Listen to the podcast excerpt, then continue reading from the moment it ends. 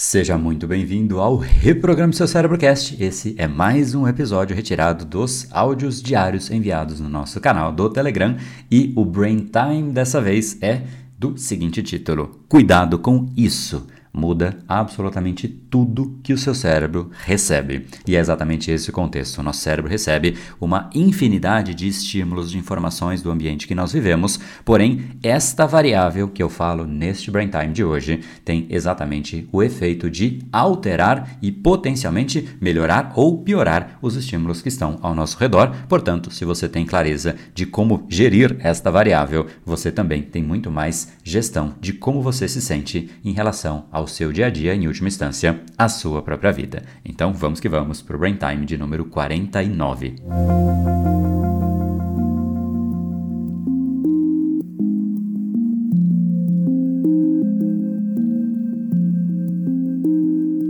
Será que tudo aquilo que acontece no mundo tem o mesmo tipo de impacto para todas as pessoas que estão vivenciando aquilo?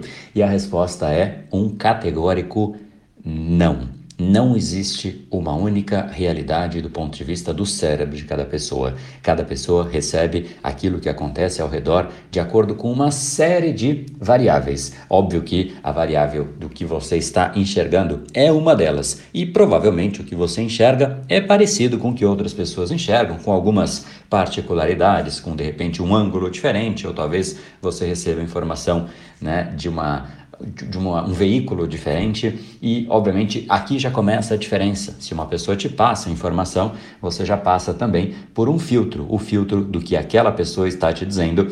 Mas eu não quero entrar muito nessa esfera, não. Eu quero entrar na esfera daquilo que você vê com os seus próprios olhos. Será que aquilo que você vê com os seus olhos é sempre igual? E ainda assim, a resposta é não. E aí talvez você pense, poxa André, mas eu sou sempre eu. Sempre que eu ver alguma coisa, serei sempre eu mesmo vendo. Como é que pode a mesma coisa ser vista de forma diferente por mim mesmo? Será que isso de fato faz algum sentido? E a resposta é, é exatamente assim que o nosso cérebro funciona. E eu quero trazer aqui uma dessas variáveis, talvez a mais crítica, importante, determinante e que mais afeta a nossa realidade, que é exatamente a sua expectativa. Vou te dar um exemplo. Vamos supor que você fez uma prova, talvez um vestibular, e você já meio que tá com uma expectativa ruim. Você acha que não foi muito bem, né? Então, será que quando você realmente fala, putz, cara, eu não fui bem, tenho certeza que eu errei muito mais do que eu podia, eu já sei que eu não passei, ou seja,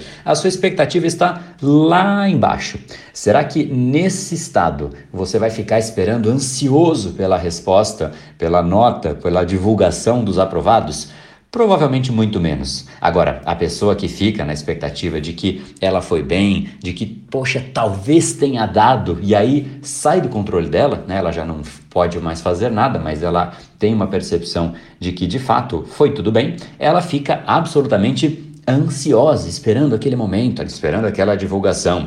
Da mesma forma, e óbvio que, olha só, é o mesmo fato, é a mesma divulgação, é a mesma prova, mesmo momento, mesma pessoa, né? Só que depende da expectativa que ela tem em relação àquele fato.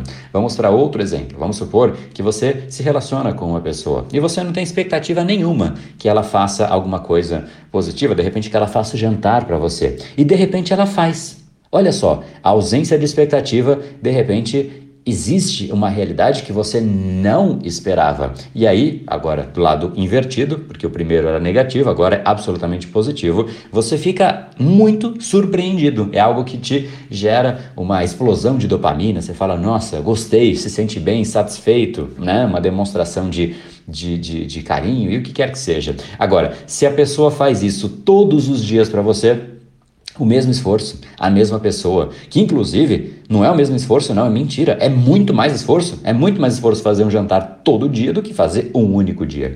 E quando você percebe que a pessoa faz um único dia, você dá mais valor do que para uma pessoa que fez todos os dias. Será que a nossa expectativa ela é justa? Aqui já fica uma primeira grande indagação.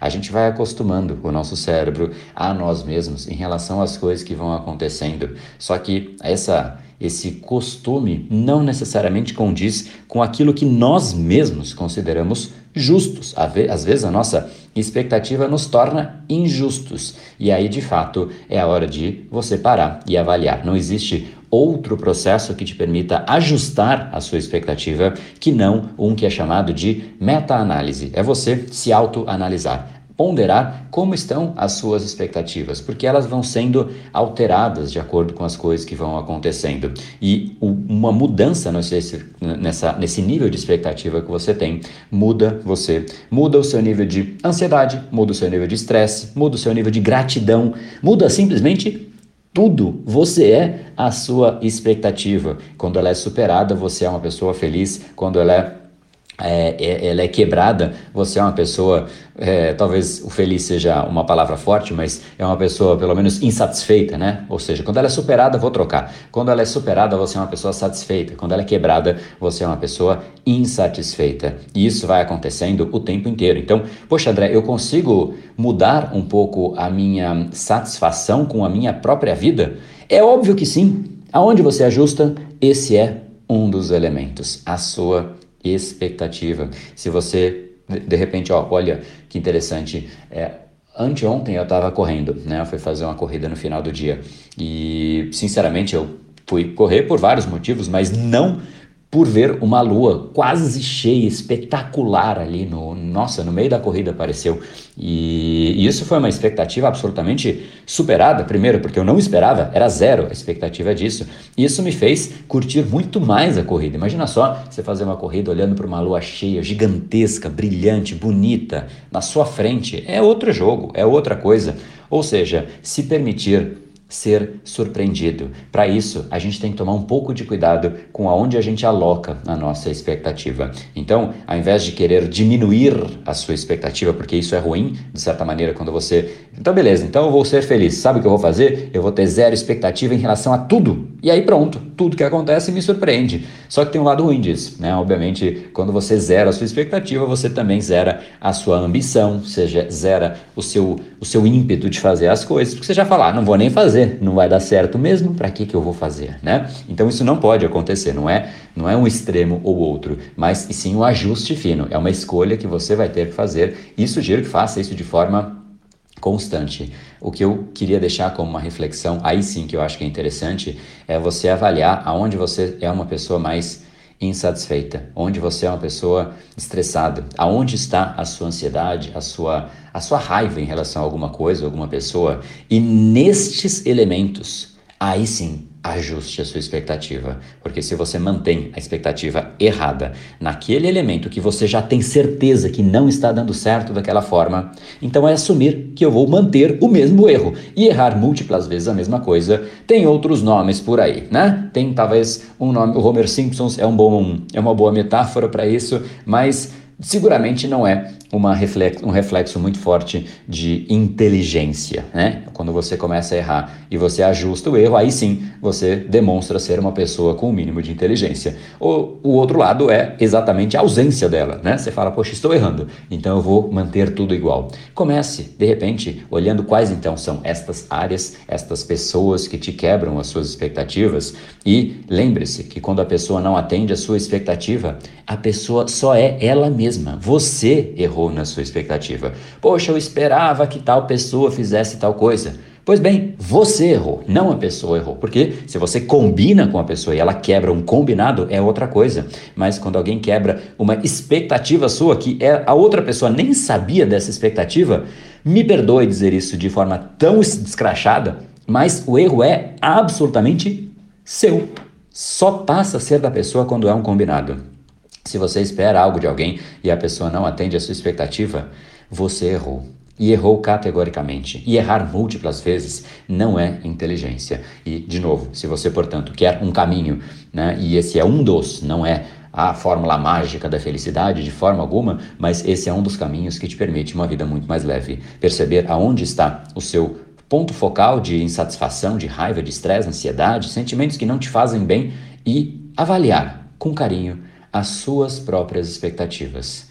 Essa é a ideia. Então eu quero que você cuidado, tome muito cuidado com ela, porque você pode começar a desmerecer coisas que têm muito valor. Por exemplo, talvez no primeiro brain time você clicou aqui nesse foguinho aqui embaixo para dizer que realmente fez sentido para você. E aí você começa a receber valor todos os dias. E aí de repente você se acostuma com isso.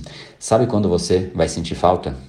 Quando acabarem os 365 dias. Tudo bem, está longe, sempre parece que está longe, até que chega. Essa é uma das talvez variáveis que mais não faz sentido no ser humano. A gente dá valor quando a gente perde, ao invés de valorizar quando a gente tem.